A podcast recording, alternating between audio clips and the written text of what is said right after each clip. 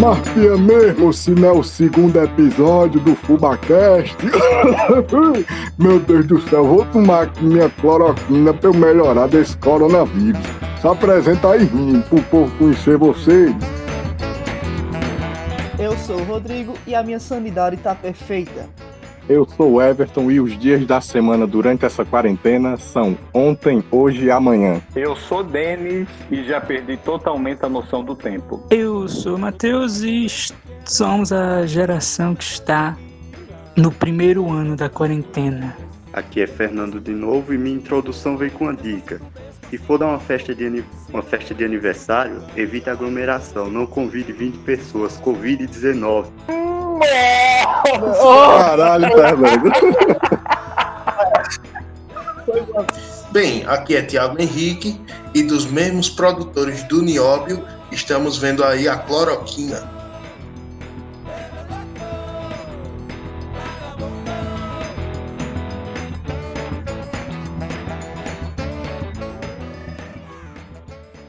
Sejam bem-vindos a mais um episódio do FubaCast.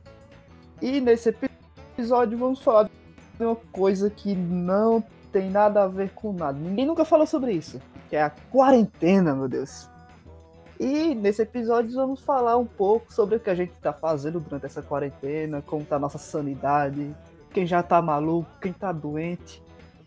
E vamos discutir algumas coisas que tá acontecendo com o mundo. E dar a nossa opinião sobre qualquer coisa que interessar a nós e a vocês. Lembrando que hoje em dia a opinião né, é uma coisa muito importante, né? Que está valendo muito mais do que estudos muito bem embasados.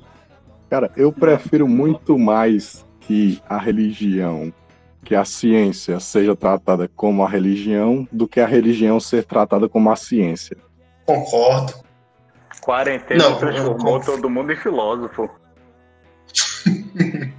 Porque assim, cara, se você tratar a religião como uma ciência absoluta, uma coisa que é baseada simplesmente em dogmas e crenças, a gente vai ser jogado de volta à Idade Média, cara. Por isso que eu prefiro que a ciência seja tratada como religião. Ô, velho, mas teve uma época aí que a ciência era quase uma religião e no positivismo. E não foi muito legal, não. Com a galera também da, da alquimia. Se eu não me engano, naquela época o pessoal tratava, não era? Tipo, alquimia como religião também. Pra mim tem. Tinha aquelas seitas, eu acho. Tinha seitas que usavam a alquimia como base. Eu, eu li em algum lugar. É, tem isso também, né? Mas é mais uma questão, tipo, uma parábola, entre aspas, para o cara evidenciar que não se deve usar de crenças para é, explicar o mundo que é somente por lógica. Cara, mas você tem que lembrar que a gente vive em um mundo onde um pastor nada contra a religião evangélica, eu não quero levantar essa discussão aqui, mas a gente vive no mundo de um pastor que está vendendo semente de feijão a mil reais que vai curar, vai curar o coronavírus. Então eu acho que qualquer tipo de crença é melhor do que essa. Novamente, eu não estou ofendendo o cristianismo em si, mas se a gente vive, no, se ele está fazendo isso, é porque existem pessoas que compram. Então, velho, eu, eu vou acabar me, me estressando e perdendo a cabeça aqui. Eu já tô até imaginando o tipo de discussão que vai sair daqui. Não, eu entendo o seu ponto de fato, cara, e realmente é muito revoltante você perceber que nesse período tão complicado que a gente tá passando, né, essa pandemia, essa quarentena e tudo mais, sem contar, né, os outros problemas que já tinham no mundo e até problemas pessoais que cada pessoa tinha também. Ou seja, tipo uma somatória de problemas um por cima do outro, e isso acaba mexendo na cabeça das pessoas. E aqui, como você disse, né, sem querer falar mal de religião, mas geralmente quando uma pessoa procura algum tipo de explicação espiritual, é, é porque a pessoa está passando por muito problema. Aí ah, os pastores, padres e qualquer outro signatário desse de religioso, né? Eles se aproveitam disso para tirar dinheiro das pessoas. E isso é o que me deixa mais pé da vida. Os historiadores têm alguma opinião sobre? Essa sementezinha aí, se tu uma bênção, já é uma grife do tal do Valdemiro Santiago. Porque ele já tinha na mesma marca, usando a mesma marca, ele já tinha o lencinho de papel, se tu uma benção, já tinha é, uma quantidade imensa, a toalha, tu uma benção, já tinha livro, tu uma benção, já tinha um monte de coisa, é uma grife enorme. E ele se aproveita o tempo todo do que as pessoas acreditam. Ele pega o problema e mostra tipo uma solução religiosa a partir de interpretações completamente sem noção da Bíblia. A gente lembra, por exemplo, o, por exemplo, quando a pessoa vai lá na Bíblia, aí tem a questão lá nas pragas do Egito, e que para os indivíduos se libertarem da praga, é, eles precisavam ficar reclusos em casa e pintar uma cruz com sangue de bode ou era sangue de carneiro nas portas para se protegerem. Vai chegar o ponto que os pastores vão chegar a ter essa, é, essa esse entendimento, essa compreensão, vão aproveitar coisas como essas que estão na Bíblia para é, trazer uma, uma resolução para o coronavírus, tipo, ah, isso, o coronavírus é uma praga que vai matar os infiéis, estamos no apocalipse para os filhos de Deus ficarem salvos, tem, tem que seguir os mandamentos da Bíblia, tem que seguir os versículos que a Bíblia ensina. Então, você vai ter que comprar o nosso potezinho de sangue de bode para você pintar a sua porta e ficar livre do coronavírus. Cara, em questão disso, realmente tudo que você falou aí faz muito sentido, Matheus. O problema é esse, cara. Os caras se aproveitam da ingenuidade das pessoas, da falta de conhecimento delas, para poder se aproveitar por cima disso, cara. É isso que realmente que deixa, me deixa revoltado. Eu acho que alguns de vocês, pelo menos todos, eu acho, também. Sim, senhor. Sim, senhor. E eu não tenho nada a declarar, porque religião é um assunto que eu queria deixar para outras pautas, mas eu digo logo que eu sou adepto ao pastafarianismo. eu tava esperando para ver quem Caralho. seria o primeiro que ia falar isso. Ó, primeiro, que a gente já viu que tá todo mundo maluco aqui já, doido, não tem nada com a cabeça. Então vamos falar um pouquinho sobre o que estamos fazendo nessa quarentena? Alguém aí se voluntaria a começar? Cara, eu tô viajando pra caramba. Ministério Usando... da Saúde, ó, Ministério da Saúde apoiou completamente essa. Viajando, já, já gostei. Usando Não. muito ácido, né? Muito ácido, né? Pior que tem umas coisas aqui em casa de Fernando e eu tô com medo de quando ele vir buscar. Ele vai chegar aqui com tanto coronavírus que, meu Deus do céu, eu vou morrer. O Fernando vai chegar aí, ele não vai ter coronavírus, né? O coronavírus vai ter ele. Ah, não, velho. Isso é piada, não. Foi mal, cara. É a transportadora oficial de coronavírus do governo do senhor São Bolsonaro. Mas o Fernando tá viajando muito porque ele é rico. Tá ligado aqueles burguês safado que tem casa em, em três cidades diferentes? Ele fica movimentando tudo, sabe? as coisas, aí fica renegociando aí as coisas, aí pronto. Eu já era uma pessoa que não saía de casa. E viagem é uma coisa raríssima, pelo menos uma ou duas ou três vezes por ano. Costumeiramente é o máximo destino é Arapiraca ou Maceió. E quando vai para Maceió é destino praia, ou seja, nesse período de quarentena eu não estou sentindo muito é, muita diferença. O negócio é que a minha rotina foi para o fim do mundo. Eu não sei mais o que fazer.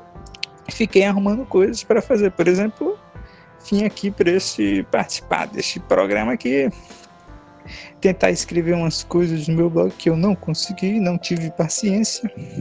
Eu foi o primeiro mês da quarentena, acho que em maio. Eu não sei que mês nós estamos por aí. No primeiro mês eu comecei escrevendo uns artigozinhos no meu blog sobre coronavírus. Depois eu desisti porque quanto mais o tempo passava, mais o assunto ficava enorme.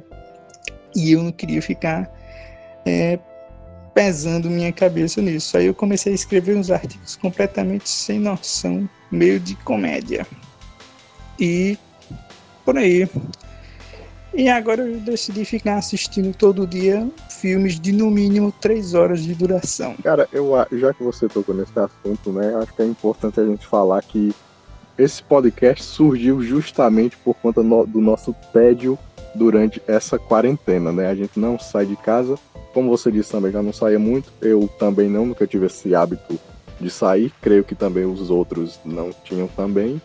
Meio que para mim isso ficou um pouco tipo passou batido entre aspas, sabe? Porque eu já não saía mesmo e não poder sair não é um problema muito grande para mim. Cara, eu acho que todo mundo aqui é uns bando de uns antissociais. Já vivi em casa, não queria saber da população e agora só tá usando essa desculpa para ficar em casa assistindo série, vendo, ouvindo podcast e talvez estudando. Quem é... Cara, talvez. assim, concordo com tudo, eu também sou um caseiro, muito difícil sair de casa apenas para ir para a faculdade. E, cara, logo no início da quarentena eu não sentia nada. Passei o primeiro mês só jogando, depois disso parei de jogar e comecei a fazer umas atividades, voltei a ler alguns livros, já estou lendo o quarto livro e pronto. Passei com um problema que eu estou percebendo é que eu aparento estar calmo em relação a isso, mas só que lá no fundo o cabo fica meio, meio cismado, sabe? Quando vem aquela dorzinha de cabeça, vamos dizer, eu tenho rinite alérgica, quando já dou um, uns pigarros, já fico muito desconfiado, sabe? Tô com a corona, tô com a corona. Todo, não tem um dia pra não ter uma dor de cabeça e achar que já é a corona. Então, é meio que isso também, né, cara? Porque, é, como você disse aí, né, já tem alguns problemas assim de saúde. Eu, por exemplo, quando o tempo esfria um pouco, também já começo a espirrar, fico meio preocupado. Só que pra gente que já fica muito em casa, a gente não pensa muito assim que ah, eu peguei não sei o que, coisa e tal. Mas isso realmente preocupa. O que preocupa mais a gente, creio que vocês também, são as, os nossos parentes, nossos amigos que estão talvez em áreas de risco, estão em grupos de risco que podem pegar essa doença e talvez não se sair tão bem com, com, como outras pessoas que já têm uma saúde um pouco melhor. É isso que também vai somando, cara. Você fica preocupado com, tanto com você quanto com as pessoas que você ama. Com certeza, cara. Com certeza. No meu caso, tipo, eu tenho praticamente certeza que existe pelo menos 90% de chances de minha pessoa estar com coronavírus e ainda não ter tido sintomas. Por quê? Minha mãe ela trabalha no hospital e no hospital onde estão tratando de pacientes com coronavírus. Lá, além disso, meu pai é guarda municipal em Garanhuns e ele tem contato com uma quantidade imensa de pessoas, ou seja, muito provavelmente toda a minha família aqui em casa está com coronavírus. Eu só tenho a dar meus pêsames a Matheus eu sinto muito, foi um prazer ter esses dois programas gravados com você. Tá? Eita porra, velho. Luto já. Não, então, pra quem tá, vai estar tá ouvindo esse podcast, é declarar em luto por Matheus, tá? No terceiro episódio ele não vai estar tá mais. Então Fala não aí, vai Mateus. ter mais podcast, né? Também não vai ter mais podcast, porque a gente não vai ter mais editor. Então esse é o hum. nosso segundo e último programa. Não, não, nos últimos, nesses últimos dias de vida, eu pretendo me dedicar a ensinar, a passar os conhecimentos da edição para vocês, para continuar essa obra, essa obra de evangelização que nós estamos produzindo aqui. Essa obra tão grande, essa obra tão grandiosa, né, com dois episódios aqui, maravilhoso. Com certeza. E você que ainda não é dizimista de nosso projeto, por favor, Inicie o quanto antes, porque pessoas estão morrendo e você está nos apoiando neste projeto. E se você nos der dinheiro, vamos ficar cada vez mais ricos. Glória a Deus.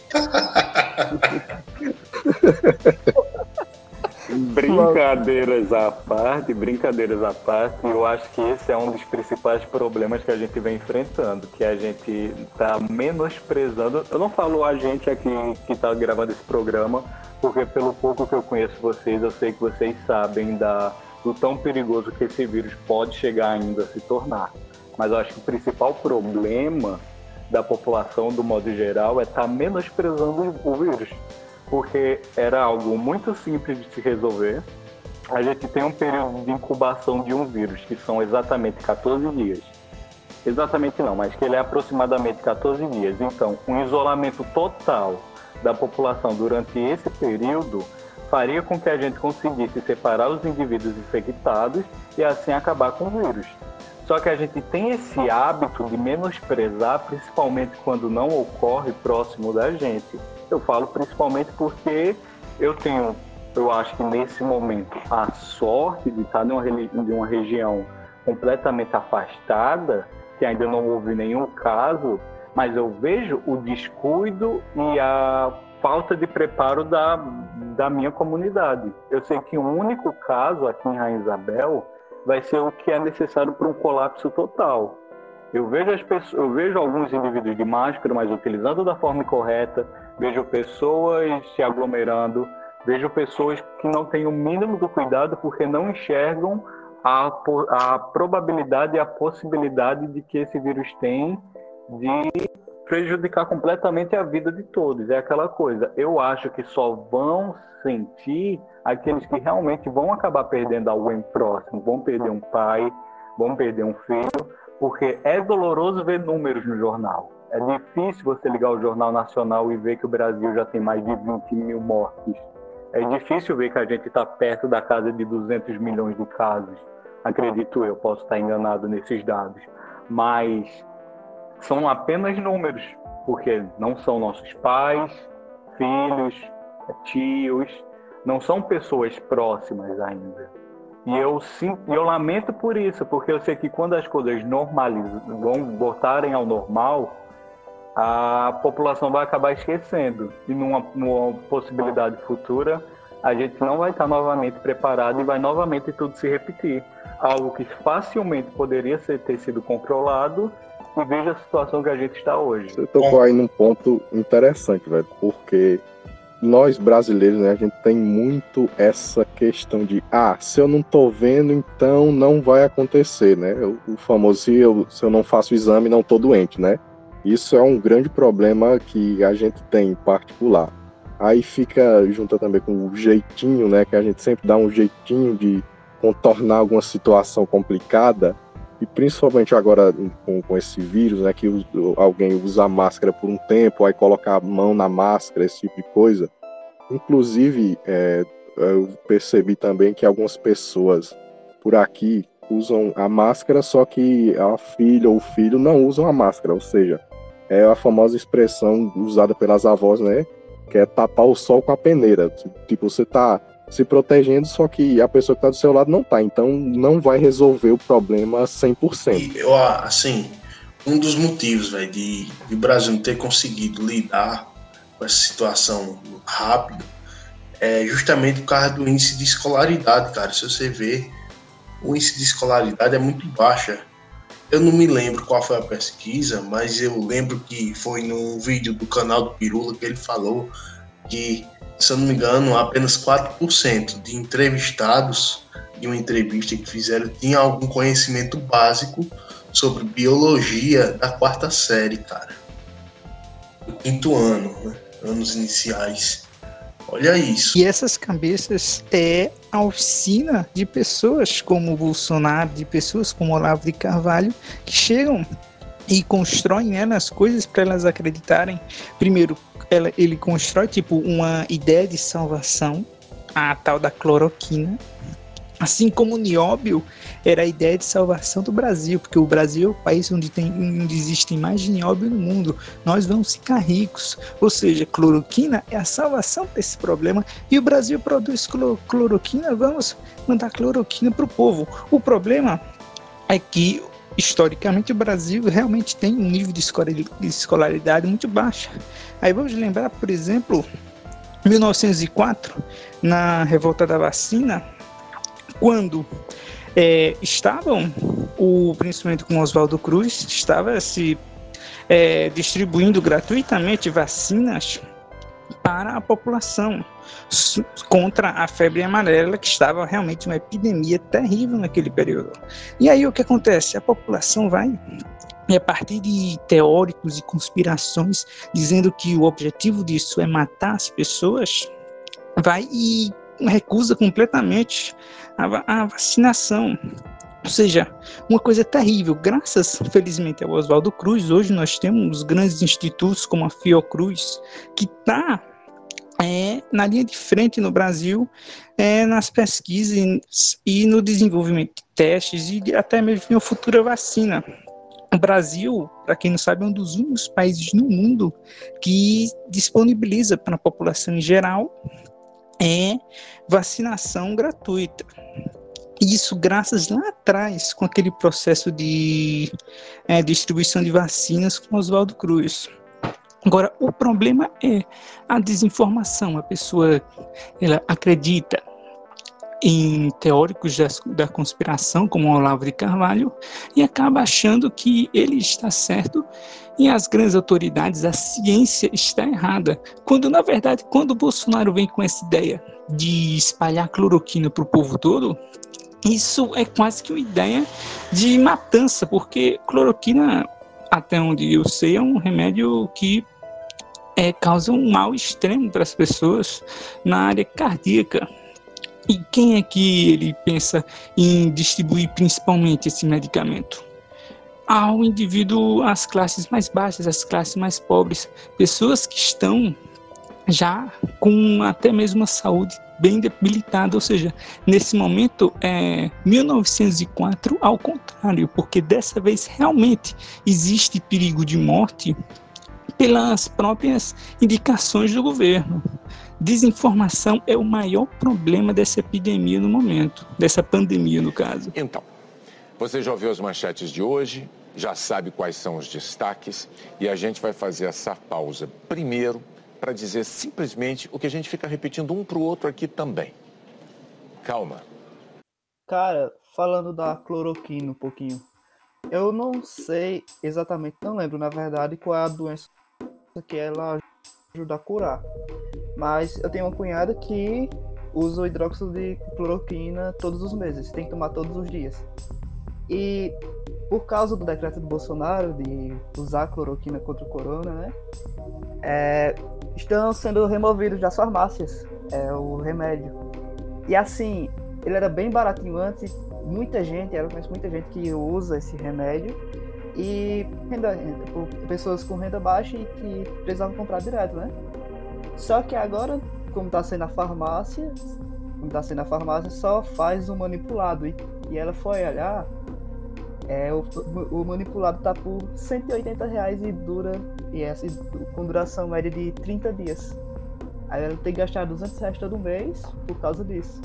E é um equívoco, foi comprovado, né? Um, eu, eu, vi um artigo de, uma, de e acho que foi foi Thiago que mandou no grupo, eu acho, não, não sei, que é, não faz nenhuma diferença, né? Mas, corre mais risco de matar uma pessoa do que curar.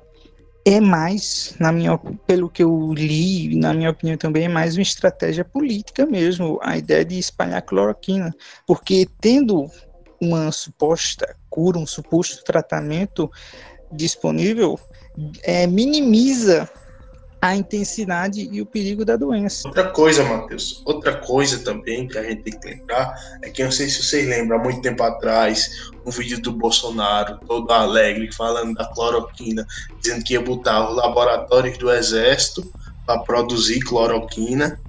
Ele fez isso, viu? Ou seja, o estoque, a grande cloroquina, investiu muito. Ou seja, o, preju o prejuízo vai ser grande por causa do investimento que fizeram o dinheiro público na fabricação de muita cloroquina. Tem isso também. E ainda, ainda mais porque, além. Porque tudo que foi dito estava correto. Ah, o que eu consigo enxergar, porque querendo ou não, a gente é obrigado a falar de política quando se trata do assunto desse, é que o nosso excelentíssimo presidente ele não tem apreço nenhum pela vida da sua população. Quando você diz que um remédio tem a capacidade de salvar as pessoas, mesmo tendo inúmeros artigos científicos provando justamente o contrário, mas você tem uma doença que é extremamente prejudi é prejudicial, mas que ela tem uma taxa de morte muito baixa, ele oferecendo esse remédio para a população, Algumas pessoas vão ter efeitos colaterais, algumas pessoas vão chegar a morrer por conta da, desse remédio especificamente, mas a taxa de pessoas curadas ainda vai ser infinitivamente maior do que aquelas pessoas que infelizmente vão chegar ao óbito. E ele vai usar isso, como o Matheus muito bem falou, como estratégia política, porque vamos dizer que o Brasil chega ao extremo de um milhão de casos confirmados. Se ele tem uma proporção de 2% de mortes, vão ser 200 mil mortes. Digamos que o Brasil tem um pouco menos do que isso, tem um total de 100 mortes, 100 mil mortes, 150 mil mortes, mas foram um milhão de infectados, foram 900 milhões de curados. E ele vai usar isso a favor dele. Ele vai dizer que foi a bendita, é, foi o bendito remédio que ele literalmente enfiou garganta abaixo da população que curou. E as pessoas que têm pouco conhecimento acadêmico sobre o assunto vão acreditar que na verdade ele no fundo foi o verdadeiro Messias. Porque no momento que ele fala para um jornalista que questiona as mortes, ele faz uma piada e um trocadilho com o nome dele, falando que ele não é Messias, ele não pode salvar as pessoas. Esse não é o tipo de pessoa que eu quero representando o meu país. Me... Vamos, digamos até, desculpa é, tocar no assunto de política, mas digamos que o, o inquérito de Sérgio Moro sobre toda a investigação, sobre todo o vídeo que vazou, é, sobre a reunião, não dê em nada. Só o fato dele ser um velho completamente maluco já faz com que eu não queira mais ele como meu presidente. E eu queria que a população conseguisse enxergar isso de uma forma melhor. Que ele não para, que ele não passa de um biruta, que não se importa com o indivíduo ele quer saber apenas do coletivo e do seu ganho próprio. É somente. Não, velho, já, é como eu falei, eu vou acabar me estressando porque eu não sei como pessoas ainda conseguem defender alguém do caráter e do nível daquele cara. Inclusive, Denis, você muito bem disse aí também, como o Matheus falou, que esse, essa pandemia, essa quarentena, é basicamente uma guerra política, porque tá o governo federal indo contra o governo estadual, o governo estadual indo contra o governo federal, decretos que são completamente diferentes um dos outros para cada estado diferente, até para cada município diferente. Isso só deixa as pessoas ainda mais preocupadas e alheias, sem informação nenhuma, porque o presidente fala uma coisa, o governador fala outra, o prefeito fala outra, e isso deixa todo mundo perdido. E quanto mais perdido o povo tá, com mais medo fica. Aí isso é um problema, porque quando você tira a informação das pessoas, elas começam a ter medo. Isso é que é o real, o real problema dessa pandemia. Exatamente. Um dia desses, eu li uma matéria na BBC Brasil sobre o, a, a epidemia de meningite que aconteceu no Brasil é, nos anos 70. E como nós bem sabemos, nos anos 70, o que era que o Brasil estava vivendo? Estava vivendo uma ditadura. E o objetivo da ditadura era dizer que o Brasil estava tudo perfeito, o Brasil é um país que está em crescimento econômico fantástico, milagre econômico. Então, o que é que o, a ditadura vai e faz? A ditadura vai e esconde completamente o fato de estar acontecendo uma epidemia de meningite. Pessoas estavam morrendo nos hospitais, pessoas estavam adoecendo de algo que elas não sabiam o que era. Os jornais eram completamente proibidos de falar qualquer coisa em relação à meningite. Aí o que é que acontece? Chega ao ponto do Brasil estar com uma quantidade imensa de casos de meningite, é, pessoas, uma quantidade imensa de pessoas estão morrendo, por quê? Por causa da desinformação. O Brasil, dessa forma, é obrigado a comprar 80 milhões de testes para testar, fazer o que o Brasil deveria ter feito naquele período, o que tinha ter sido feito no início, testagem em massa, testar todas as pessoas para saber quem está doente e quem não está doente. Inclusive, a farmacêutica que vendeu os testes para o Brasil teve que construir uma nova fábrica só para é, fazer esses testes. O que aprendemos com isso? Uma coisa, em vez de ter gastado 80 milhões lá no final, eles poderiam ter gastado isso no início. Com isso, deveriam ter é impedido uma quantidade imensa de mortes. O Brasil, na minha opinião, nessa, nesse processo de corona, do, da epidemia do coronavírus, deveria sim ter feito testagens em massa. O que é que atrapalhou as testagens em massas no Brasil? Exatamente os cortes que ocorreram anos antes nas ciências, é, na educação, que fez com que centros de pesquisa no Brasil não tivessem mais capacidade de produzir insumos para a utilização desses testes. O que é que faz isso? Faz com que os pesquisadores brasileiros tenham que comprar os insumos de fora. E não são, são, não são apenas os brasileiros que precisam dos insumos, todo o mundo precisa produzir testes. Ou seja, os brasileiros vão precisar precisariam é, lutar para comprar insumos com outros países, vários países poderosos como Estados Unidos, como Rússia, como China, fazendo com que uma quantidade imensa de burrices, de cortes inúteis que foram feitos antes, fizessem com que nós estivéssemos nessa situação atual, onde nós continuamos com a ideia idiota da desinformação e não somos capazes de produzir testes suficientes para fazer testagem em massa. O que que resultou? Resultou em mais de 100 mil, quase 200 mil casos e 22 mil mortes. Isso deve aumentar muito.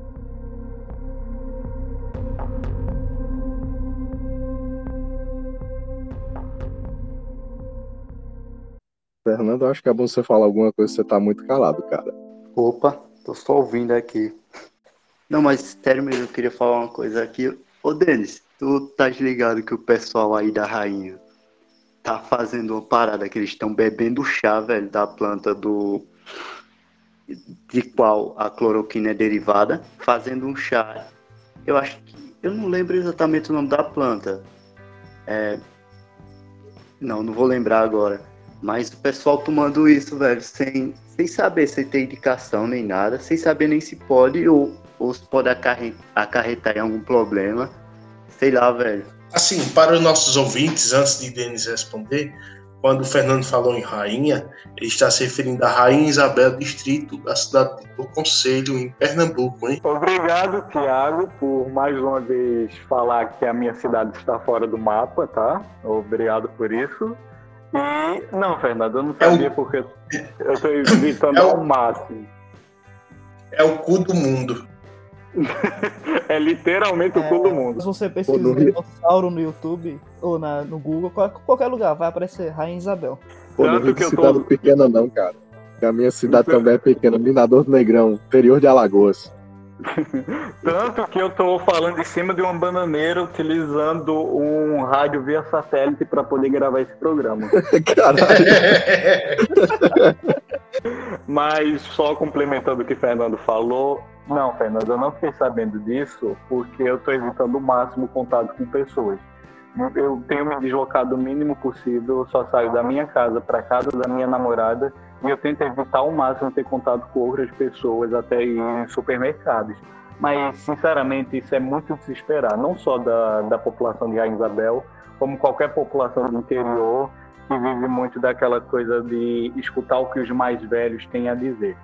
Mas eu já fui parado algumas vezes na rua por pessoas perguntando em relação ao remédio e tal, porque sabem que eu faço curso de biologia, que eu fui professor e que eu fui não, né? Que eu estou em formação de professor, mas que eu já tive a oportunidade de dar aula.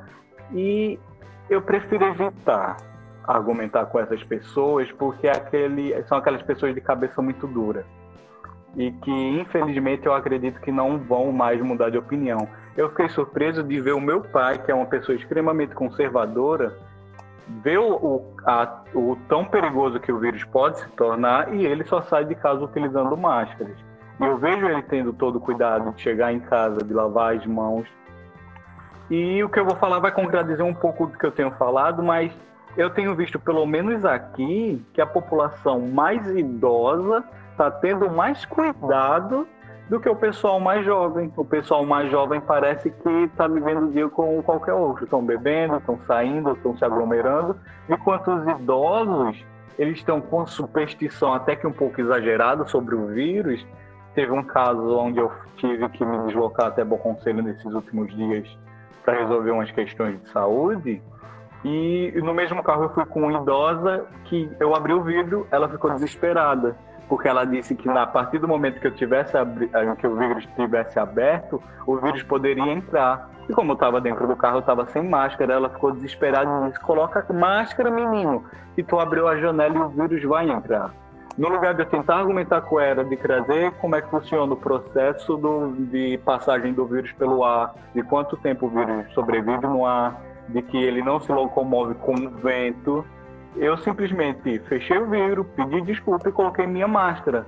Porque antes mais uma precaução exagerada e uma superstição do que uma pessoa que está totalmente descuidada, como eu vejo a maioria dos jovens daqui. Eu não vou mentir que a todo momento que eu saio eu utilizo máscaras, porque eu vejo o olhar das pessoas bem preconceituoso, porque por ser um local pequeno, eu vejo que se você usa máscara, provavelmente você está doente. Se você se teve que se deslocar para algum lugar, provavelmente você está doente. Foi criada toda uma superstição ao redor do vírus, mas que, por um lado, eu vejo positivo, porque as pessoas têm se cuidado, mas, por um lado, eu vejo isso que o Fernando falou: pessoas se automedicando, pessoas que ficam compartilhando coisas que gargarejo vai conseguir curar o coronavírus, que o coronavírus pode ser passado, que o coronavírus não é passado por, por idosos, que cadáveres não podem passar. Eu vejo inúmeros tipos de, de superstições, tanto para o lado positivo, tanto para o lado negativo. Isso é o que? Novamente, aquilo que a gente já falou inúmeras vezes aqui, que é a falta de informação e, a, e o baixo nível de escolaridade das pessoas. Que infelizmente isso não vai ser solucionado do dia para a noite. Então, Denis, como você falou, realmente tem essa questão de divisão de pessoas que tão, estão tomando as medidas necessárias para evitar o contágio e a disseminação do vírus, e outras pessoas também que não estão nem aí, estão seguindo a vida como sempre foi. Isso é uma coisa perigosa porque mesmo que o Joãozinho ele lave as mãos quando chega em casa, quando pega em alguma coisa, algum produto que ele compra fora, ele passa álcool, passa algum sabão, detergente para tentar tirar o vírus, né? tentar não, né? Que realmente sabão funciona muito bem para é, retirar o vírus e matar ele. É, as pessoas ainda assim que não praticam esse tipo de cuidado podem passar para as pessoas que estão tomando cuidado, porque se você, uma situação hipotética aqui, uma pessoa numa casa, é, ela toma cuidado Nisso, usa máscara, passa álcool gel, lava as mãos constantemente, etc. As medidas necessárias né, para é, os cuidados contra o vírus. E outra pessoa simplesmente sai o tempo inteiro, não usa máscara, fala próximo, fica tocando as pessoas.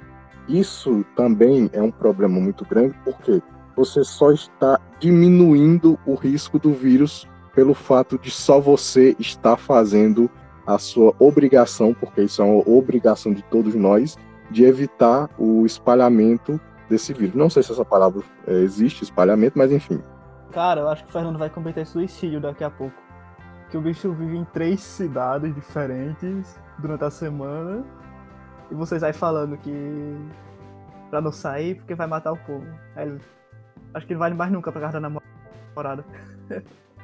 Já era. Eu tô arrependido aqui de não ter feito uma piada. Ô Everton, tu fala... eu, não, eu não fiz em respeito a você, mas tu falou do João, Joãozinho aí que não lava as mãos, é porque ele dá uma de João sem braço. Ah, não, cara. João sem terra era o que ele ia falar. Puta que pariu. Que merda foi que ele disse João o quê? João sem terra? João sem braço. João sem ele braço. Não ele não lava a mão porque ele é o João sem braço. Eu poderia não, aplaudir, Fernando, né? mas ele não consegue.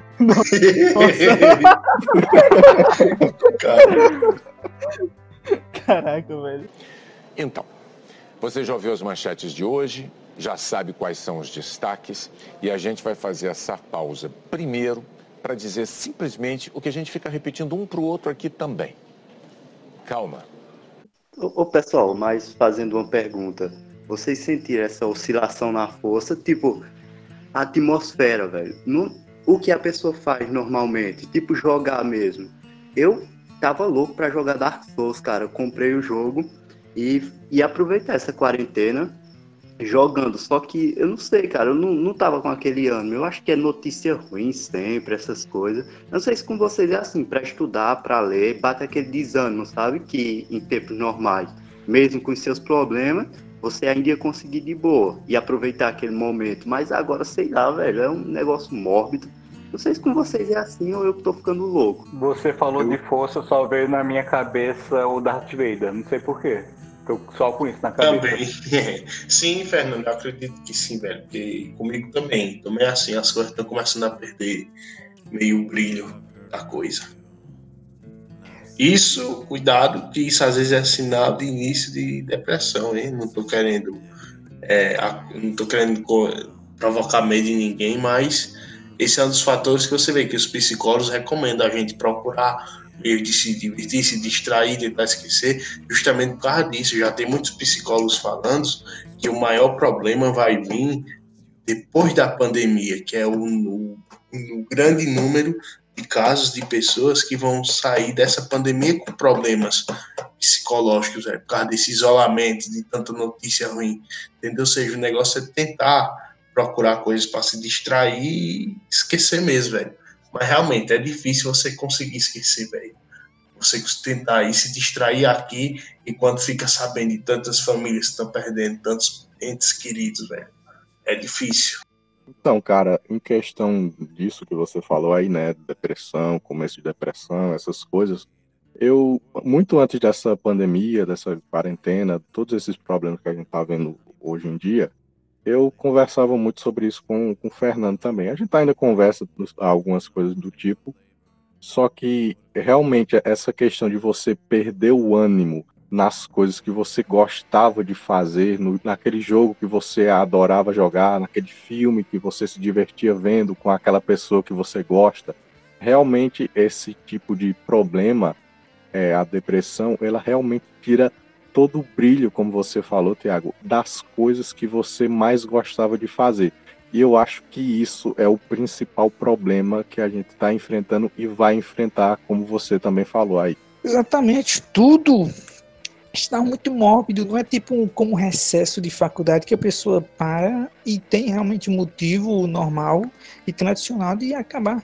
Esse momento não é um, não é um momento de felicidade, não é um momento de descanso.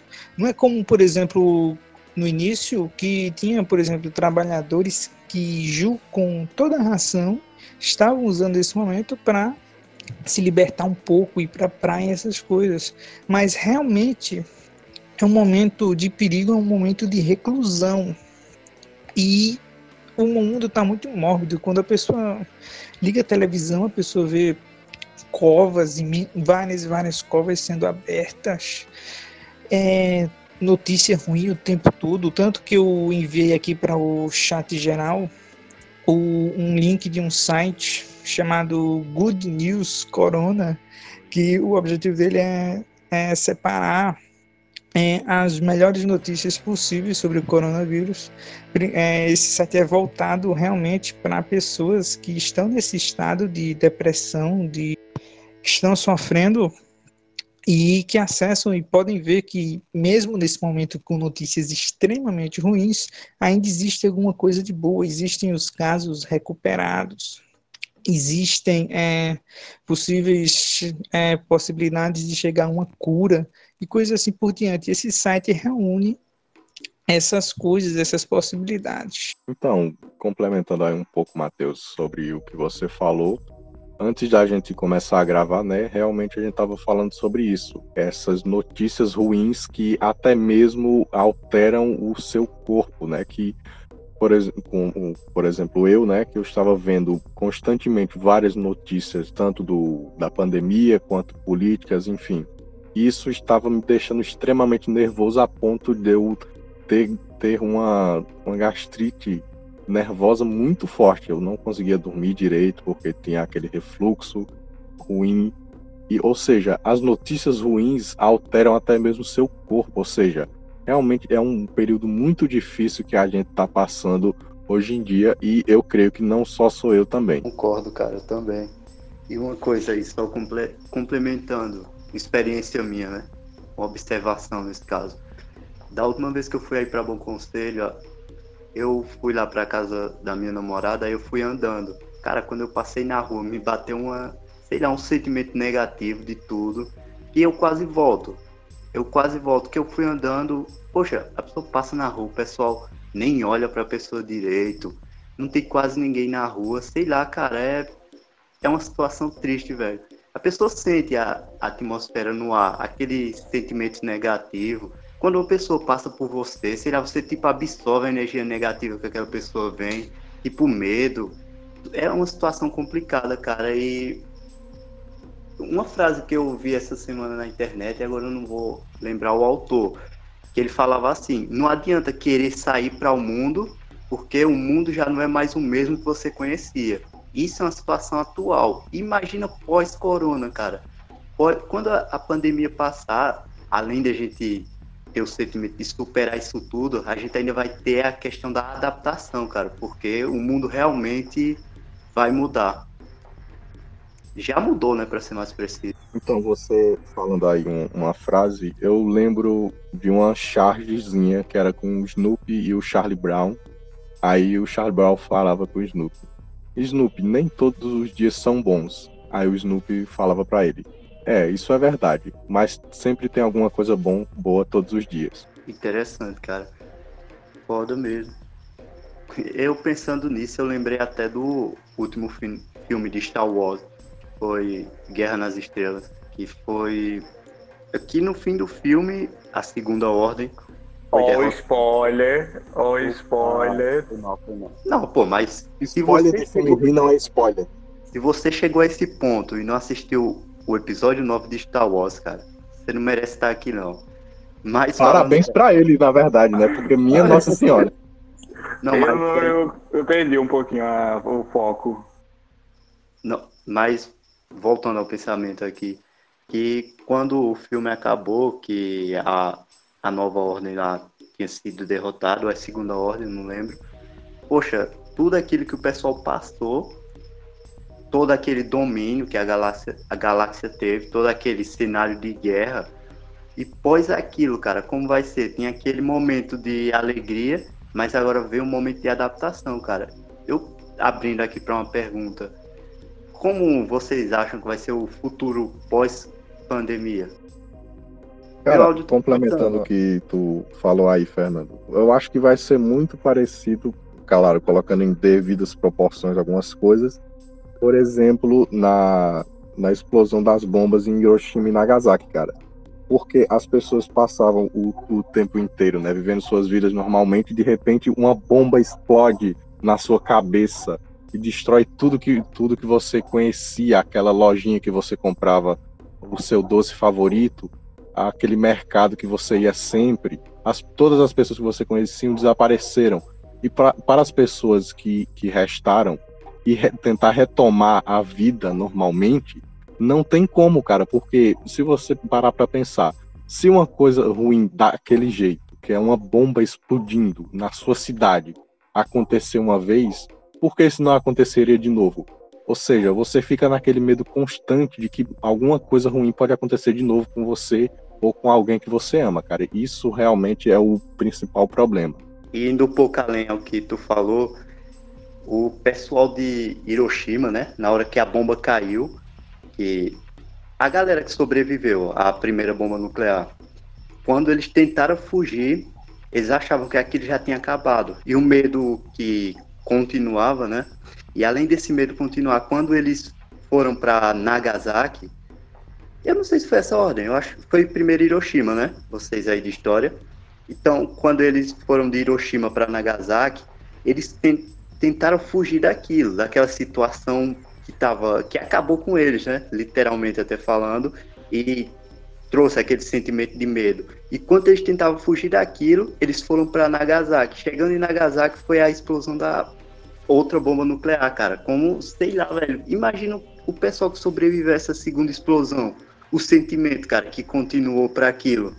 É, o que eu queria comentar rapidinho é que eu tenho uma visão assim pós-pandemia que a curto prazo, né, é, seguindo a mesma ideia do Everton, que todos já falaram aqui, né, dessa questão negativa do medo, tudo mais que vai vir, né, pós-pandemia, mas só que a longo prazo eu já tenho uma visão mais otimista, e se vocês observaram ao longo da história, sempre depois desses grandes eventos, grandes pestes, a gente vê a longo prazo, sabe, grandes evoluções. Se vocês lembrarem, peste negra, século XIV, o que é que vem depois? Temos o Renascimento, né?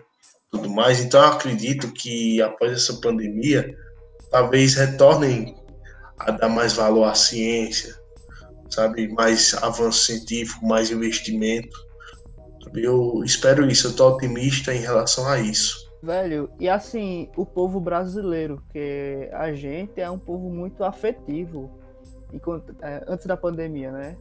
Encontrava as pessoas, abraçava, pegava na mão, passava um tempo conversando e tudo mais.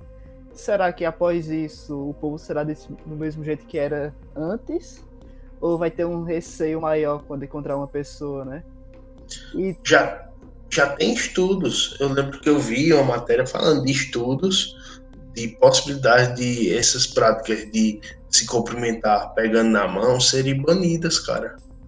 Tem estudos já de questão de mudança de comportamento, justamente por causa desses vírus, porque dizem que esse coronavírus né, pode ser um dos primeiros desses super vírus aí que estão surgindo por causa desse avanço tecnológico de poluição toda que o ser humano está produzindo. É, pode ser. E assim, a gente vê como está agora. Por exemplo, a Alemanha mesmo, que a cada dia que passa, o índice de, é, de corona está abaixando lá. É, como na Europa veio primeiro, né, em relação a depois da Ásia, hoje já está passando mais, aquele ápice que teve no início. E agora retornou o campeonato alemão de futebol. E você vê é, as medidas que é, as federações tomaram é, em comemorações. Não pode, não pode abraçar, não pode pegar na mão. Aí eu tá tendo aquela prática de comemorar dando o braço um pro outro. E eu acho que isso vai ficar é, para quando as coisas forem voltando ao normal, velho é, vai ter aquele receio, principalmente em esportes, onde há muito contato. A galera vai ter medo no futuro.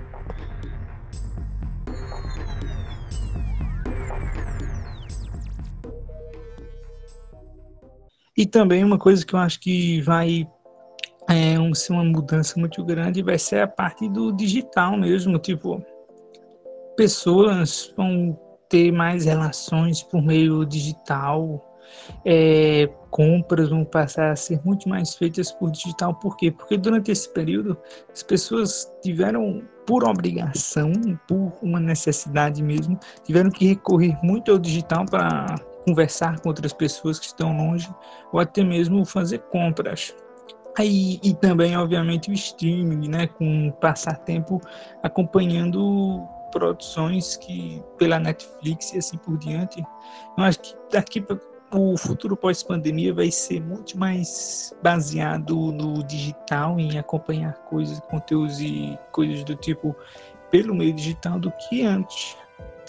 O home office também, vale lembrar do home office, que acredito que vai ser mais aceito por empresas, né? E outra coisa que ficou aí muito claramente exposta é essa questão do ensino à distância, como ela é fraca principalmente para o ensino básico aqui no nosso Brasil, porque muitas famílias não têm condição de ter esse acesso internet, não tem um computador e muito, às vezes um celular também. Pode ter um, mas cadê uma promoção boa para conseguir o acesso à internet para os, os moleques ter acesso ao material da escola? Esse é um problema aí que ficou exposto agora, velho. Em relação a aulas EAD, eu dou aula na escola estadual aqui. E você vê o despreparo quando não está realmente havendo aulas. Agora não, agora está parado em recesso, parado até o final do mês. Mas quando começou esse negócio, é, parou as aulas e tudo mais, e todos os professores mandam apenas atividades. Toda semana atividades, atividades, atividades, aí é pais reclamando e tudo mais, e isso não está acontecendo só aqui né, no município, é no estado inteiro. Não sei como tá os outros estados e tudo mais, Mas não há um preparo, velho, para aulas EAD em, em todo lugar. É no Brasil todo, cara. É no Brasil todo. Então, já entrando nesse assunto de educação, né, que vocês já colocaram aí em pauta, você percebe o quanto esse ensino que a gente tem, né, hoje em dia, de o um professor lá na frente falando e os alunos escutando e coisa e tal, é uma coisa extremamente ultrapassada por esse período digital que a gente está tendo hoje em dia. Porque se você mantém ainda esse costume e não se atualiza, você fica para trás, cara. Como o Rodrigo aí falou, que é, foi perceptível essa mudança aí do, da sala de aula normal para a digital, que as pessoas não têm o mesmo acesso à internet que as outras, cara. Ou seja, é muito de, diferente uma pessoa que estuda em escola particular, que os pais têm condições de pagar isso, obviamente essa pessoa vai ter acesso à internet de qualidade. Agora, a, a, o outro que é de escola pública, que estudou em escola pública a vida inteira, muito provavelmente esse cara não vai ter o mesmo acesso que o outro tem. Ou seja, vai ficar para trás sim. E não tem diferença isso. Essa questão aí não, não entra em discussão.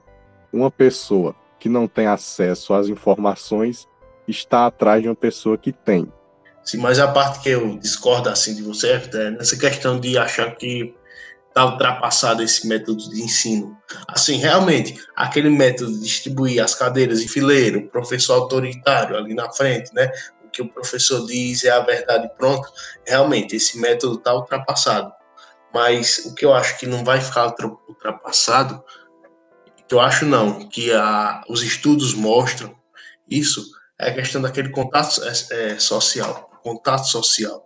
Para o desenvolvimento do ser humano, véio, tem que ter um contato social. Ou seja, educação à distância, nos anos iniciais, devia ser uma, uma pauta fora de questão, velho, nos governos. Porque para crianças tem que ter esse convívio social para tanto desenvolvimento pessoal como para um desenvolvimento da coletividade, cara. Sabe, para é, desmanchar preconceitos, muitas vezes, porque ali o, a criança tendo aquele contato vai conhecer o diferente, entende? E muito mais. Então, Tiago, a questão que você falou aí foi justamente isso, do professor autoritário que é dono da verdade que eu me referi. Agora, é, hoje em dia realmente tem é, tipos de ensinamento que é inclu, incluído a, o que a criança já sabe durante a aula. Ou seja, isso é realmente muito importante, o contato social nos primeiros anos, como você falou aí. Isso é lindo. Lindo, lindo, lindo, lindo, lindo. Paulo Freire na veia, cara. Só mostra o quanto realmente alguém que estuda as práticas que funcionam pode esclarecer os métodos melhores, né? Não essa demonização que fazem do Paulo Freire hoje em dia, né? Principalmente nesse governo atual. Atenção! A transmissão a seguir é uma simulação Todo o conteúdo presente nela a partir de agora é puramente ficcional e tenta retratar uma realidade paralela, onde Paulo Freire seguiu carreira como vocalista da banda Calypso e jamais foi um educador. O jovem, o adolescente, a criança, ela não tem capacidade de pensamento próprio. Eu falo por experiência.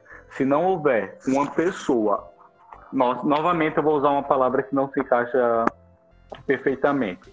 Mas se não houver uma pessoa autoritária que realmente diga, cala a boca, preste atenção, escute o que eu estou lhe falando, você realmente vai fazer isso, você é obrigado a fazer isso enquanto estiver no meu horário de aula, essas pessoas elas não vão conseguir amadurecer. Eu falo pela própria experiência que eu tive enquanto professor do ensino, tanto fundamental quanto do ensino médio a doutrinação, com aspas gigantescas, ela é necessária.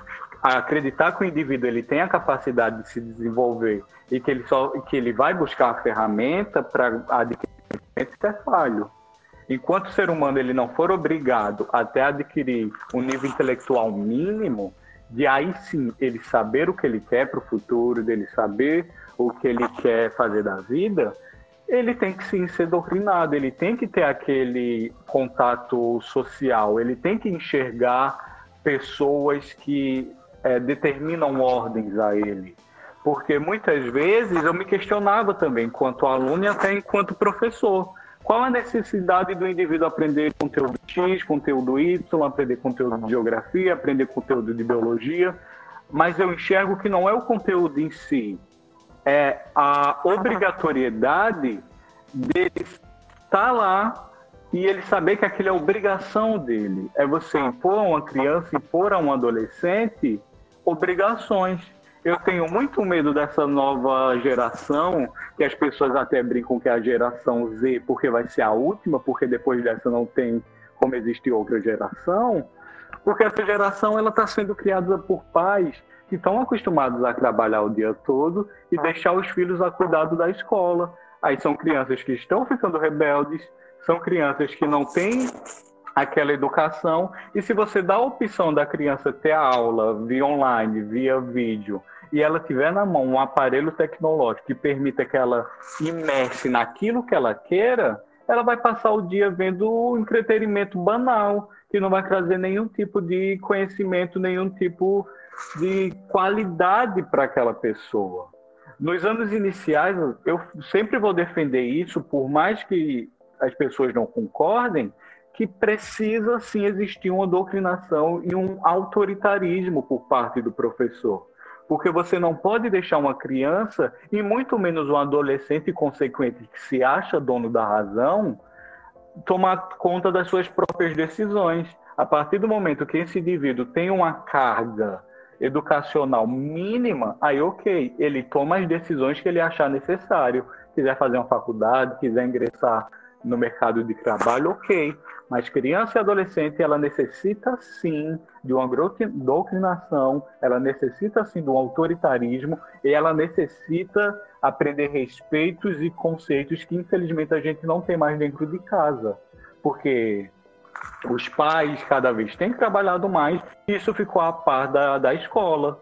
E eu não sou pai, graças a Deus não, mas eu sei a dificuldade de se ter um filho nesses últimos meses dentro de casa, porque o filho simplesmente não quer fazer nada.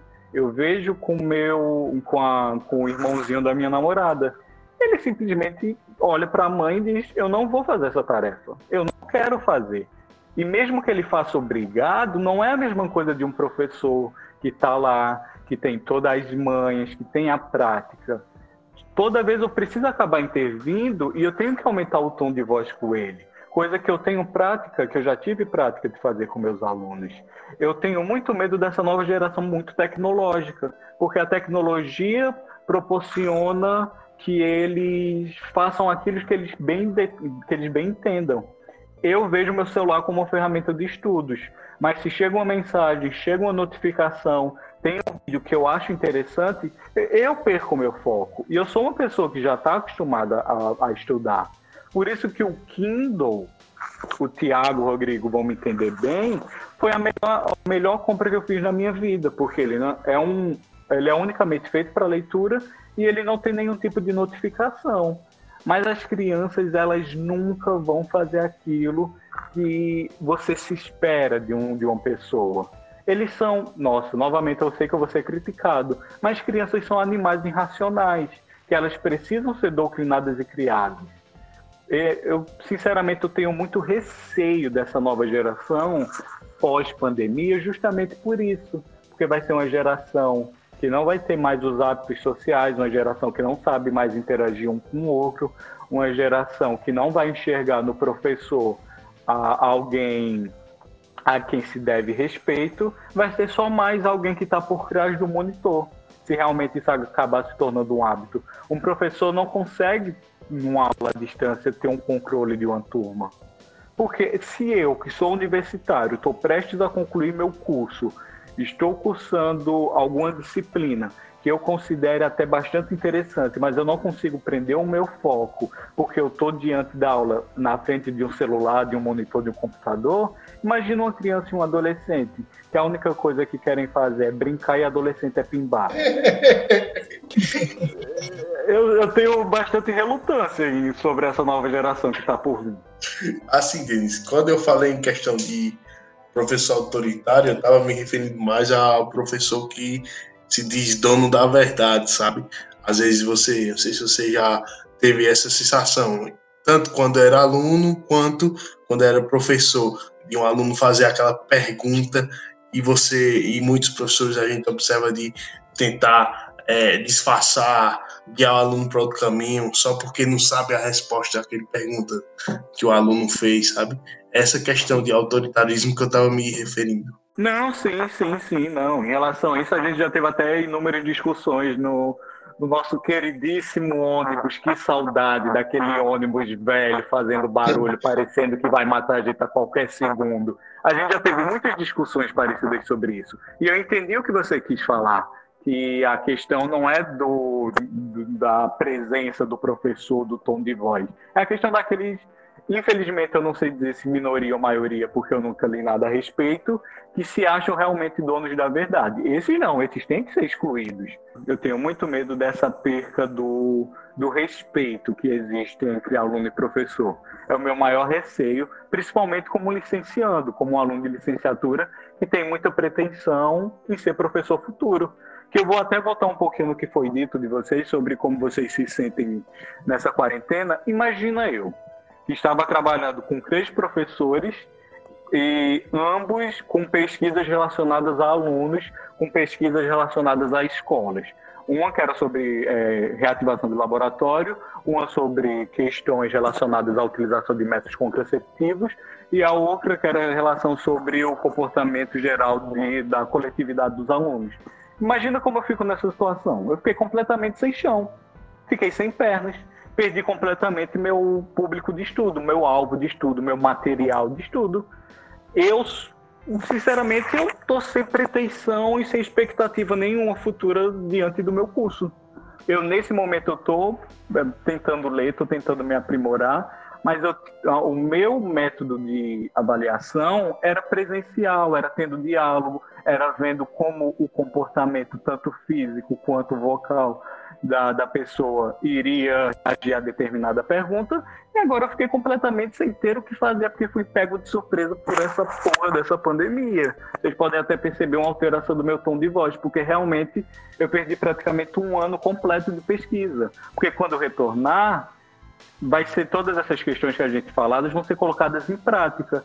E não vai ser mais o mesmo público que eu teria antes eu vou ter que me adaptar e reformular muitas das coisas que eu já havia preparado. Como é que eu vou fazer uma pesquisa sobre métodos contraceptivos e sexualidade dos jovens se os jovens vão desaprender a fazer sexo? É, não, só para comentar também que a minha pesquisa, eu sou de história, né, eu ia estudar uma festividade religiosa aqui na região que acontece uma vez por ano. E para esse tipo de pesquisa, você tem que participar, não uma vez, mas várias vezes, para você conseguir olhar, sabe, observar, é, utilizando os métodos mais ligados à antropologia, né? E ferrou, velho, já era o meu trabalho também. Eu até já desisti, já falei com meu professor, já estou procurando outro objeto de estudo, justamente para tentar se adequar a essa nova, a esse novo esse novo normal, né? Que está para vir. Porque o que eu quero é menos possível atrasar meu curso. E ninguém sabe, né, quando é que vamos poder ter aglomerações novamente, principalmente de que de festividades religiosas, né? Então, Tiago, é, complementando aí também o que você falou e que o Denis falou, sobre questão de nova geração, velha geração, né? Entre aspas, as coisas do meu tempo eram melhores, né? É, fazendo essa brincadeira aí. Eu acho que a questão que você falou, Denis, é, realmente cai muito no, nesse problema que a gente está passando agora. Porque, por exemplo, na nossa época, né, como nós somos aqui, grande parte, ou talvez todos, do interior do Nordeste, essas novas tecnologias, para a gente mesmo, nós sendo, sendo relativamente novos, chegou um pouco tarde. Pelo menos para mim, eu acho que eu devia ter, sei lá, uns 10, 11 anos por aí, não sei vocês. E realmente, quando a gente era criança, né, a gente brincava na rua com um monte de, de, de meninos, meninas, todo mundo junto ali e fazendo esse, esse contato social. Hoje em Comendo dia, terra. realmente, isso. Oi, Tiago? Comendo terra, né? É, comendo terra, é isso aí, cheirando cola, ok? Então, é, complementando aqui. essa questão aí. Que eu não ouvi. Nunca nem fiz, né? E nem vou fazer. Então, é, complementando aqui o que eu falei. É, junto com o que o Denis disse também, né? Que as crianças hoje em dia, os adolescentes principalmente, não vão saber mais nem transar, né? Eu acho que realmente a gente tá perdendo muito esse contato social que a gente tem, né? Principalmente nós brasileiros, esse povo caloroso, né? Amigável, enfim a gente está perdendo isso muito por conta da, da, da, internet e essas novas tecnologias. E não é demonizando, tá? Porque elas são extremamente importantes hoje em dia para a gente. Eu creio que nenhum de vocês queria passar a vida, sei lá, num mundo de uns 30, 40 anos atrás, sem internet nenhuma. Sim, lógico, lógico, velho. Porque, assim, eu concordo com você, até porque tudo que vem nesse mundo vem seus lados positivos e negativos, né? são os efeitos colaterais aí das novas tecnologias. É, lembrando, eu penso, eu lembrei agora de uma frase. A internet, ela veio para corrigir os erros e os problemas da própria internet. Realmente, cara, porque o que tem de coisa ruim na internet é uma coisa absurda, mas também o que tem de coisa, coisas importantes é absurdamente maior, porque hoje em dia, eu creio é, que todos nós temos aqui um acesso muito maior a, por exemplo, os nossos pais, os nossos avós que dependiam é, exclusivamente ou de jornais, né, na televisão, ou até mesmo do jornal impresso. Mas eu creio que nós não, nenhum do, do, dos nossos pais ou avós devam ter visto isso pelo fato de, eu ter é, comentado antes, né? Somos do interior do Nordeste. Ah, e outra coisa que eu queria lembrar é a gente ter cuidado para não começar a cair naquela falácia, naquela velha falácia que a gente escuta muito, né, talvez nossos pais e nossos avós, que diziam que, ah, no meu tempo era assim assado e hoje está assim assim. Eu mesmo já me peguei, com apenas 24 anos, já me peguei fazendo essas coisas, de falando que no meu tempo era melhor, não sei o que, a juventude de hoje está perdida. Temos que ter cuidado com isso. Mas mesmo assim, lembrando né, dessa faláciazinha que a gente usa, realmente tem muita coisa né, que o Denis falou que é uma verdade, cara. Não tem pra onde correr. Eu acho, Thiago, também que já entrando aqui num, num, tema um pouco mais complicado que é a religião, que é uma coisa que eu não entendo e não faz sentido, complementando o que você falou, é tipo usar de um modo de vida ultrapassado nos dias de hoje é uma coisa que para mim não faz sentido realmente. Como você disse, aí no meu tempo as coisas eram melhores e coisa e tal. Não é, né? O mundo muda e as coisas também mudam. Um conceito que você achava que era interessante, sei lá, 30 anos, 40 anos, até mesmo 10, um ano atrás, é uma coisa que realmente muda, porque as pessoas mudam. Isso é uma coisa interessante. E a geração atual essa nova geração, essa geração Z, é exatamente a geração que está com todas as ferramentas para é, viver o período do esse período de quarentena, esse período de reclusão, sem muitos problemas, porque essa geração nova ela já está acostumada a viver sem contato social. Ela está acostumada a se contactar com outras pessoas através do digital. Ela já aprendeu isso durante desde criança, quando ela ganha o primeiro celular, aí vai e fica usando o celular o tempo todo. Ela já está acostumada meio que esse período de quarentena. O problema, o maior problema desse período de quarentena é realmente que o que está obrigando a criança, o adolescente a ficar preso dentro de casa não é é o fato dele ser antissocial, dele não ter, não achar muito motivo em sair de casa. O problema é o medo agora, é o medo e a desinformação. Então, você já ouviu as manchetes de hoje? já sabe quais são os destaques e a gente vai fazer essa pausa primeiro para dizer simplesmente o que a gente fica repetindo um para o outro aqui também. Calma. A minha visão, pelo menos não sou nenhum economista nem nada disso, que eu sei que a gente está passando por um problema econômico muito grave e se agravou mais ainda durante esse, essa pandemia, esse problema do vírus. Só que se você parar para discutir bem, de uma forma mais racional, a economia é importante, com certeza. Porém, a gente tem que pensar agora nas vidas das pessoas, que não, não adianta você, ah, vamos pensar na economia, vamos salvar o país, coisa e tal, sendo que as pessoas vão morrer. E pessoas mortas né, não consomem, né? Então não faz sentido isso. Outra coisa que eu queria comentar é que parece que os defensores né, do nosso querido presidente e o, inclusive o presidente, não percebem que crise econômica não só é aqui no Brasil, não, velho. O mundo todo está passando por recessão. Você vê todos os estados do mundo, soberano do mundo, soltando notas de que a recessão vai ser não sei de quantos por cento, a baixa no PIB não sei de quantos por cento. Ou seja, velho, não tem para onde correr. Agora, só que quando você para para observar, por exemplo, a questão da desvalorização da moeda brasileira, se for ver, ela foi a que mais desvalorizou esse ano. Foi a moeda brasileira, cara. E o motivo não só é corona, não, cara. Não só é corona, não. É justamente por causa dos discursos do Bozo, que está afastando os investidores do nosso país, velho. É isso seja, o cara está prejudicando muito mais. Assim, não só ele, né, Tiago? Também todo aquela ala de ministros dele e muito mais também os filhos que criam crises o tempo inteiro com a China, que é um dos, se não o maior parceiro econômico que a gente tem.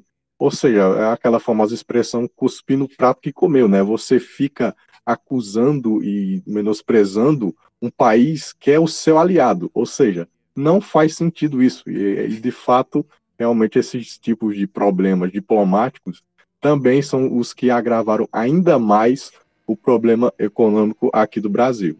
Assim, assim, saindo um pouco desse negócio de criticar o governo Bolsonaro, queria falar um pouco do, de uma coisa que eu vi na live do Atla hoje.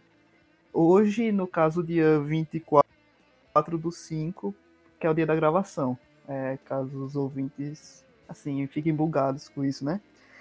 Ele falou que hospitais nos Estados Unidos estão diminuindo o salário dos médicos. Tipo, médicos são os que estão salvando o mundo, literalmente.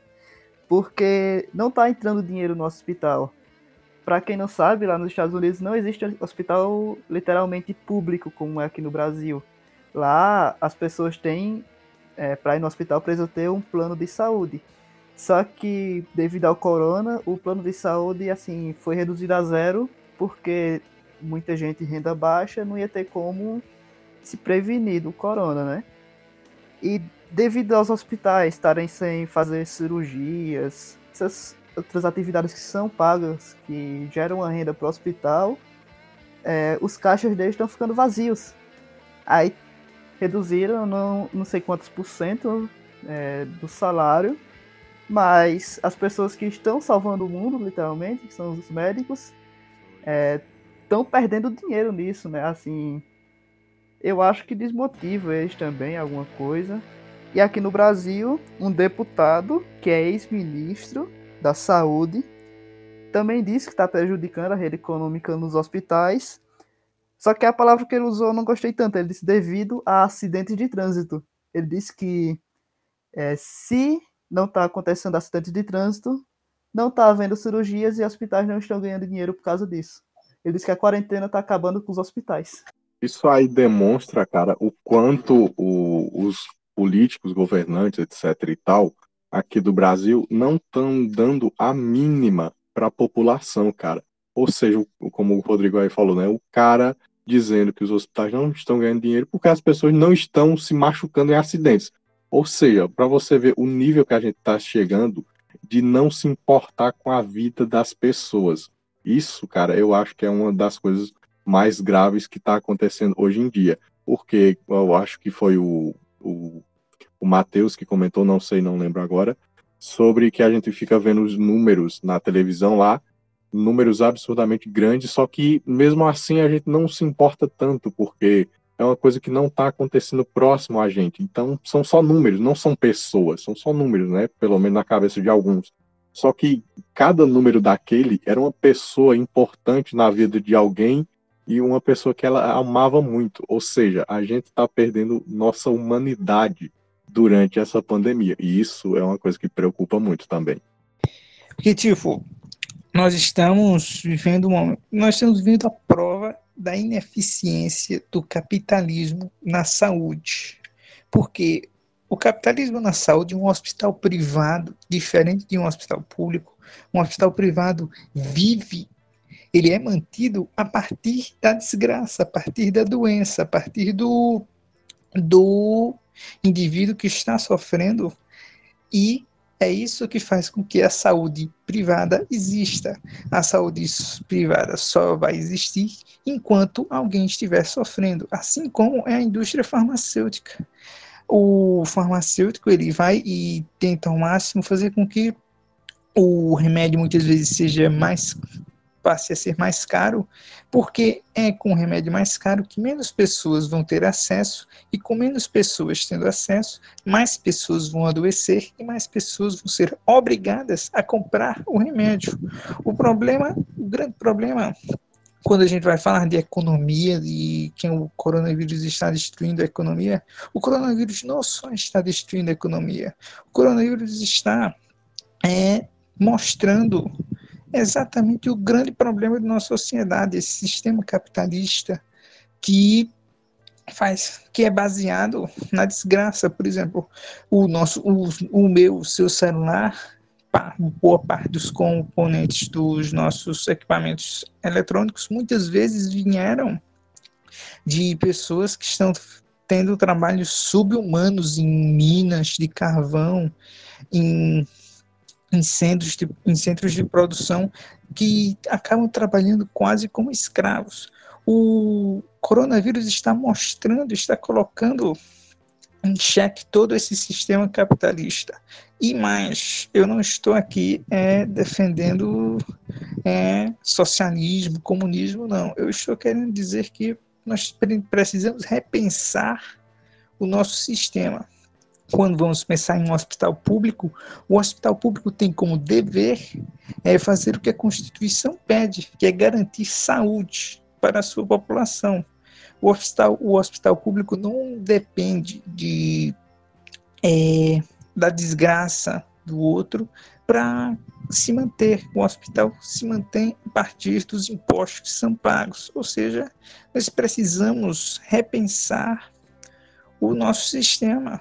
Então, Matheus, é, fazendo uma observação sobre essa questão que você falou, né, que pessoas que, que se aproveitam conta desses problemas aí, uma, uma curiosidade foi que a Gucci ela estava vendendo um pack de duas máscaras por mais de 100 reais.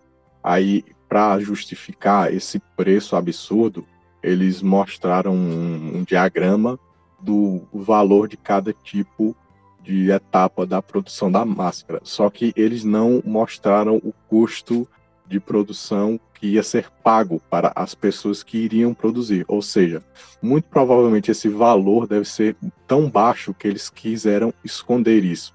E a outra parte também, né, que eles estavam dizendo porque era tão cara essa, essas máscaras, era porque uma parte ia ser dada como caridade para a compra de cestas básicas para auxiliar pessoas que estavam é, passando problema por conta do coronavírus.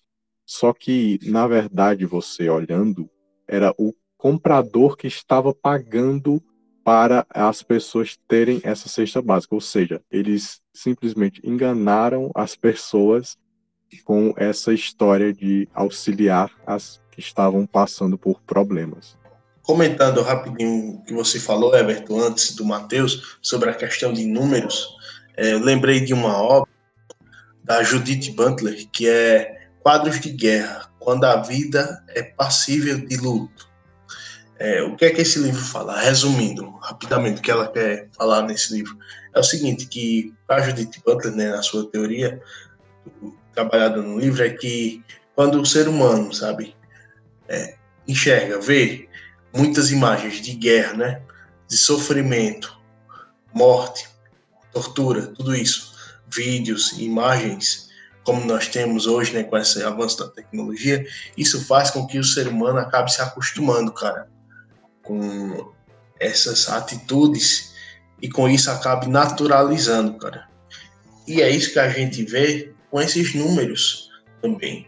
E não sei se vocês notaram, eu notei isso na minha cidade aqui, com a minha família, que quando apareceram os primeiros casos no Brasil, foi um espanto, todo mundo ficou espantado.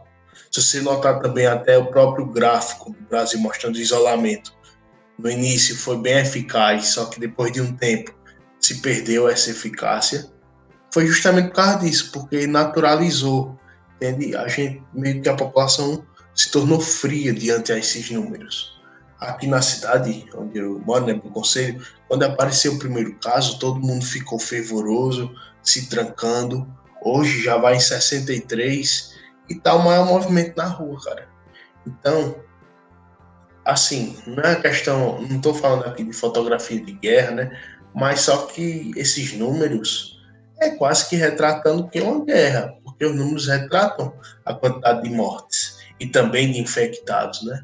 Que é quase que uma guerra que estamos travando. E é diferente, por exemplo, quando existe, por exemplo, a ação de mostrar as pessoas por trás desses números. Uma coisa é você mostrar que são 200 mil, 200 mil casos e 22 mil mortes.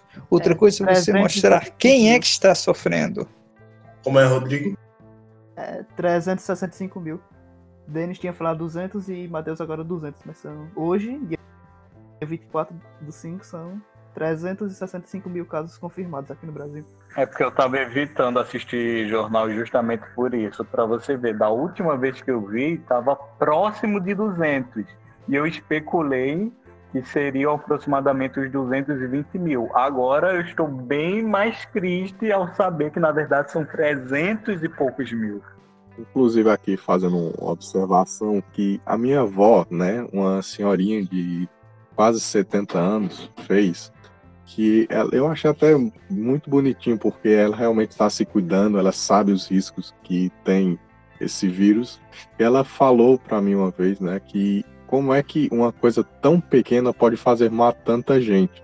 E realmente, né, se você parar para pensar, a humanidade, né, entre aspas, com esse sucesso que a gente teve de até conquistar o espaço e, enfim, a gente está lutando contra uma coisa tão pequena que e aparentemente estamos um pouco fracassados com relação a isso, se pararmos para ver o número de mortes que tem aqui no Brasil, né?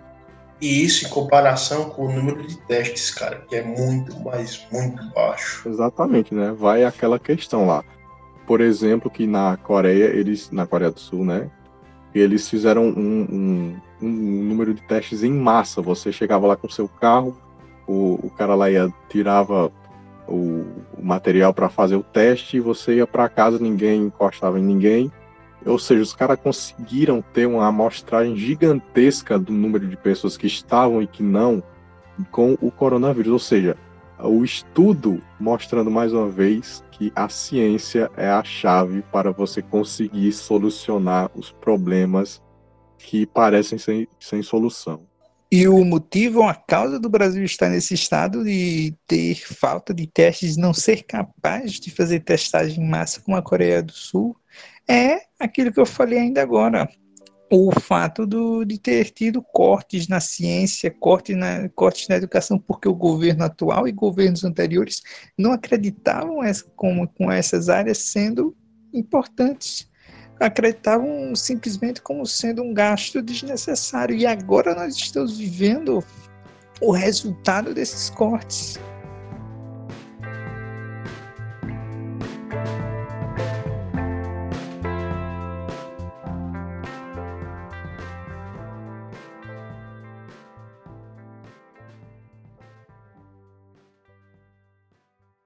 Eu, eu só quero fazer um último comentário. Eu quero um comentário bem rápido. Não, Posso? Bem, Bora. agora que oficialmente somos influenciadores e de alguma forma estamos propagando informações, eu quero, eu quero já tá deixar... Muito, eu quero deixar aqui a minha resposta ao nosso querido Felipe Neto, que fez uma carta aberta dizendo que aqueles influenciadores que não se manifestassem contra o Bolsonaro eram cúmplices de tudo que aquele que ele tinha feito. E só deixar claro que não. Eu vi que todos aqui se posicionaram contra, mas não é obrigação da população normal de tomar par de uma discussão política como ele tem feito. Porque alguém com 32 milhões de inscritos, ao invés de estar fazendo algo que ajude no problema maior, que é essa questão da pandemia, comprou briga com todos os influenciadores de todos os meios de influência sobre a sobre questão política, que é sim importante, todo mundo sabe que a gente tem um cachorro louco como presidente, mas eu acredito que ele se equivocou justamente nessa questão de priorizar o atrito político e ideológico que ele tem com o gado Bolsonaro e deixar de lado a, o grande bem feito que ele poderia ter é, ocasionado, trazendo um pouco de informação que eu não vi é, sobre essa pandemia. Então, eu deixo aqui a minha resposta ao excelentíssimo Felipe Neto, que muito provavelmente em algum, algum momento ele vai ouvir o nosso podcast e falar que a população que nesse momento está conseguindo se distrair, está conseguindo não pensar muito nisso, que não está a par de política, que eu invejo muito eles e que eles continuem assim. Porque muita falácia, mesmo que seja necessário sim se discutir, é, acaba só prejudicando a psique da pessoa. Então, eu invejo a ignorância da maioria da nossa população e eu queria poder tê-la. Então, quem tem essa ignorância, eu espero que assim continue tendo. Menino humilde. Isso obrigado, aí foi uma obrigado, coisa que. Obrigado. Ô, Rodrigo, isso aí foi uma coisa que o João não pode fazer, né? Sim, final, vou tirar agora esse Final do Só que lembrar que